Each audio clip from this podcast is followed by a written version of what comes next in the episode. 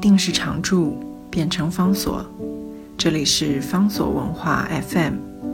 在阅读方式不断创新的时代谈共读，是因为我们相信，当我们在阅读时，也同时在被阅读。在今天节目当中要为大家介绍的这本书呢，是石景谦这一位耶鲁大学退休教授、荣誉教授，也是大家在中国史的研究的领域里面非常熟悉的一位史学家。他在一九九六年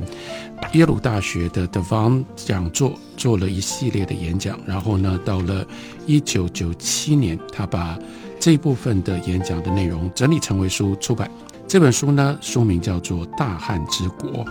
先要稍微介绍一下石景谦，石景谦 Jonathan Spence，他的中文名字是他自己取的，而且有特别的深意，还把自己的姓，当然就是 Spence，翻译成为史。但是更重要的是，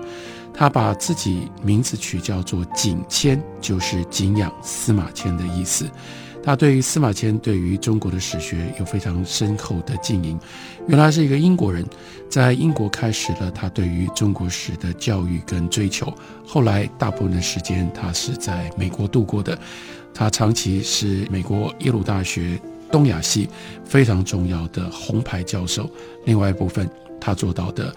更惊人的一个成就，是把关于中国史的各种不同的论述变成了畅销书。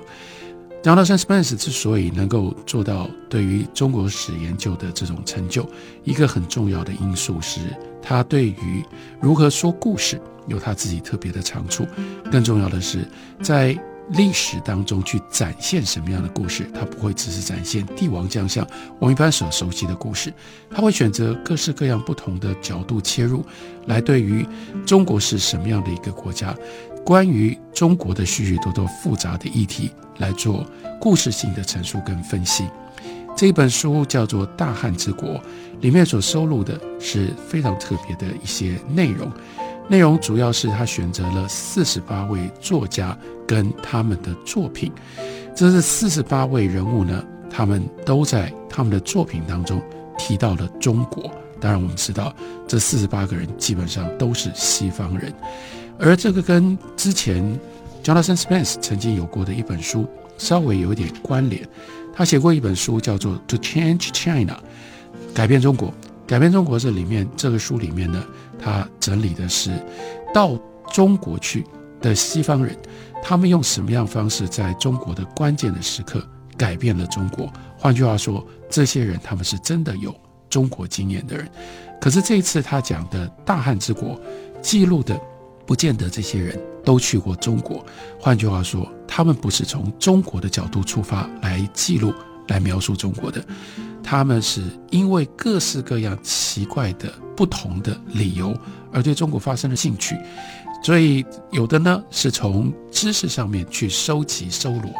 有的呢甚至是出自于想象。西方对于中国的描述，他给了他一个。非常非常有趣的一个总纳的说法，我们可以把这些东西视之为 sighting。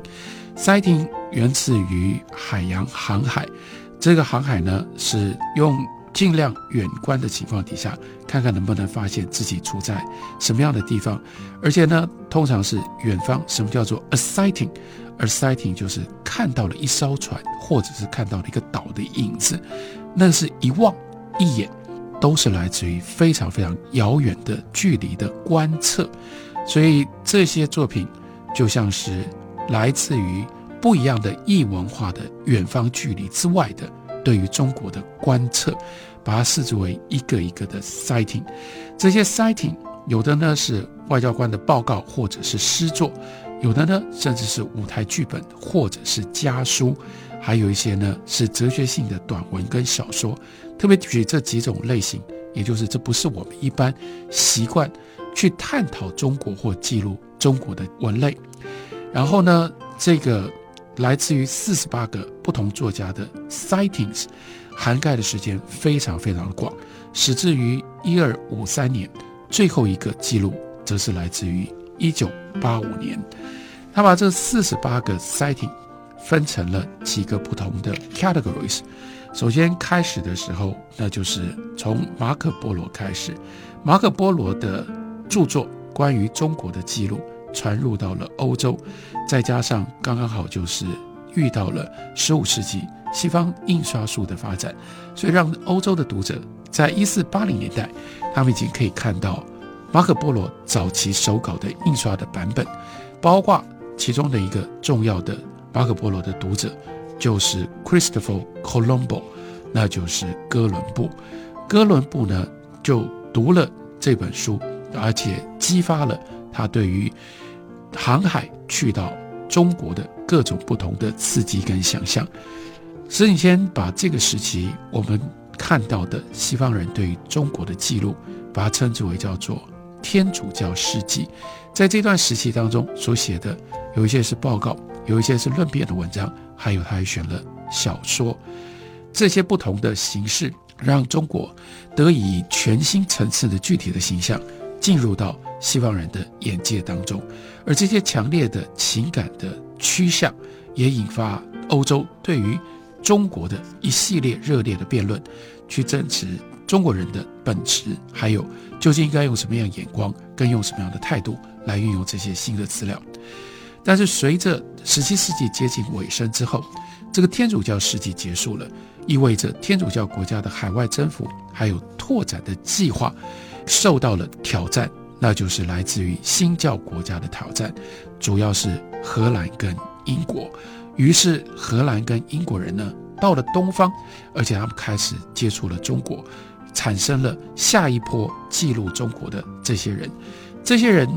他们不是传教士。跟天主教世纪的，他们去到东方的动机跟他们的想法很不一样，他们是有着国家任务的，而且呢，他们大部分都是现实主义的外交工作者，所以他们到了中国，最明显的就是跟中国在外交上面产生了冲突。最有名的故事就是马格尔尼爵士，他到了乾隆皇帝的面前，拒绝进行跪拜礼。因此而产生了两者之间的非常不愉快的紧张，然后他们当然因此留下了对于中国不太一样的 sighting，不太一样的记录。在这些现实主义的外交使节之后，我们看到了另外一波，主要发生在法国，那就是法国社会、法国读者，他们尤其是一些大思想家，他们。用中国来建构自己在哲学思想上面其中的一些重要的观点，最重要的，例如说伏尔泰，伏尔泰他把中国刻画成为一个哲人王所统治的一个国度，因此用中国来对比对照西方在政治上面，尤其是在文化跟政治结合上面长期的失败，所以中国这个时候被抬高，成为一个模范，成为一个偶像，而包括。孟德斯鸠、莱布尼兹、赫德这些人在内，他们都把他自己所想象的美好理想的元素跟成分堆到中国的身上，而产生了一种非常瑰丽的中国风的特殊的想象。在启蒙主义之后，接下来这本书非常重要而且独特的贡献，那就是 Jonathan Spence 收集了从 Jane Austen。这位了不起的英国小说家开始有了叫做女性的记录者，Jane Austen，他的小说《Mansfield Park》这里面呢就引用了马格尼的日记的片段，并且呢以这个 Sir Francis William Austen，就是 Jane Austen 他哥哥曾经被派驻到广东的亲身的经历，而在小说里面写了部分跟中国有关系的内容。j o n a t h a n Spence 也就特别提醒我们，于是从这个时候开始，有了女性的 citer 或者是女性的观测者。这些女性的观测者里面有很多是美国人，因此他们笔下对于中国风貌的描述，也就有了性别和国籍的双重新观点。然后再下来，同样发生在美国，还有另外一种中国的影像、中国的形象出现了。那是十九世纪的中叶，中国的劳工远渡重洋移民到美国，配合这个时候美国的铁路的兴建，需要大批的移动劳动力，所以华工这个时候变成了重要的力量。但是对那一代的美国人来说，这是一件可怕的事情。他们所不熟悉、觉得陌生、那么样奇怪的中国人，进入到他们自己的国度里面，因而用什么样方式去描述跟记录这些中国人所带给他们的感受，我们就看到了，包括 Mark Twain 或者是 Francis Bret Hart，他们有他们关于这些新移民